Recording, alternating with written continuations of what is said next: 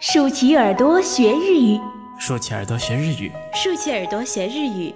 出生电台，爱日语，爱上你的声音。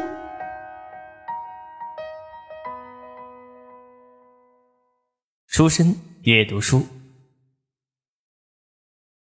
2009年、ヨーロッパ8カ国を巡る一人旅。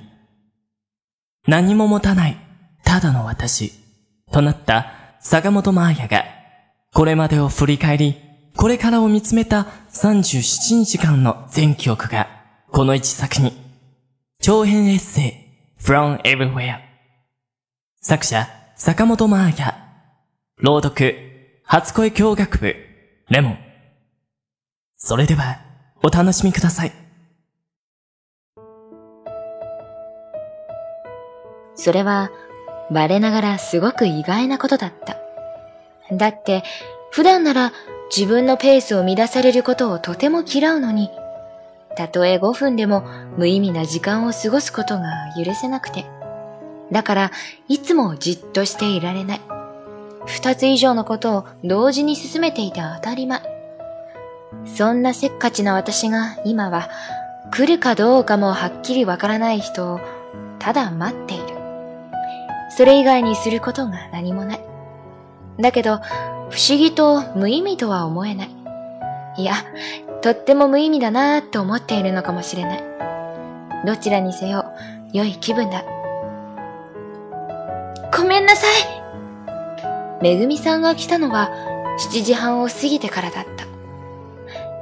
キッチン用品とかを夢中で見て歩いてたら、いつの間にかすごく遠くまで行ってしまってたみたいで、電話もなぜか繋がらなくて、申し訳なさそうに息を切らせて説明する彼女、とっても愛らしいなと思った。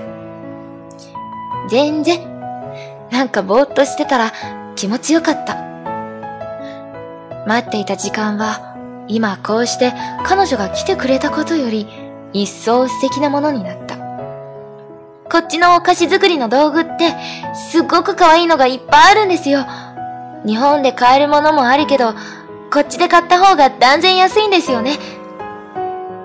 両手にたくさん袋を抱えてる。そっか。あさっての朝にはもう日本へ帰るんだもんね。まだ始まったばかりで先が長い私とは時間の捉え方が違う。私なんか今日ほとんどブラブラしてただけで何もしていないもの。カフェのテラス席で夕食を食べた。彼女は26歳。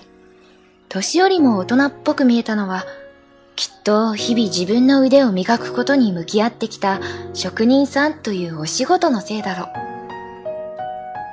う。マーヤさんは会社とかそんなに長くお休み取れたんですか？そうですね。まあ、なんていうか自由業なので、ある程度は憂鬱が効くっていうか。この後、どこへ行くんですか？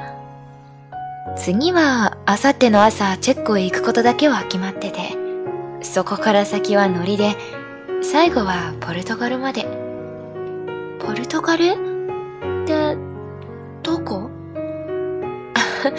そうだよね。私もこの前まで知らなかった。この先、こうして誰かとテーブルを共にすることが、あと何回くらいあるのだろう。夜の9時過ぎ、外がようやく暗くなり始めたのを見て席を立った。ヨーロッパは今、日がとても長い。気をつけて旅を続けてくださいね。帰国したらお店にケーキ買いに行くね。ルーブル美術館の前の広場で一緒に写真を撮ってお互い反対方面行きのメトロに乗るため向かいのホームで手を振り合い別れた。うん。良い夜だった。めぐみさんがいてくれたおかげで、長い長い一人きりの旅が緩やかにそーっと始まって、寂しさを感じずに済んだ。彼女のこれから始まる新生活が素敵なものでありますように、と心から思った。夜のメトロは人が少なくて、ちょっぴり表情が違う。しっかり気を抜かないでホテルまで帰らなくちゃって思っていたら、どうも見覚えのない駅名が続く。慌てて路線図を確認すると、どうやら逆方面に間違えて乗っているらしい。ってことは、めぐみさんも？悪いことをしてしまったな。昨日からたった二日間の間に、私ったら一体何回道や路線を間違えているかわからない。こんなに注意深くしているつもりなのに、ほんと方向音痴なんだよな。先が思いやられる。ホテルに戻ったのは夜の11時前。この旅のルールその2、暗くなってからは一人で外を出歩かないをいきなり破った。反省。これが最初で最後。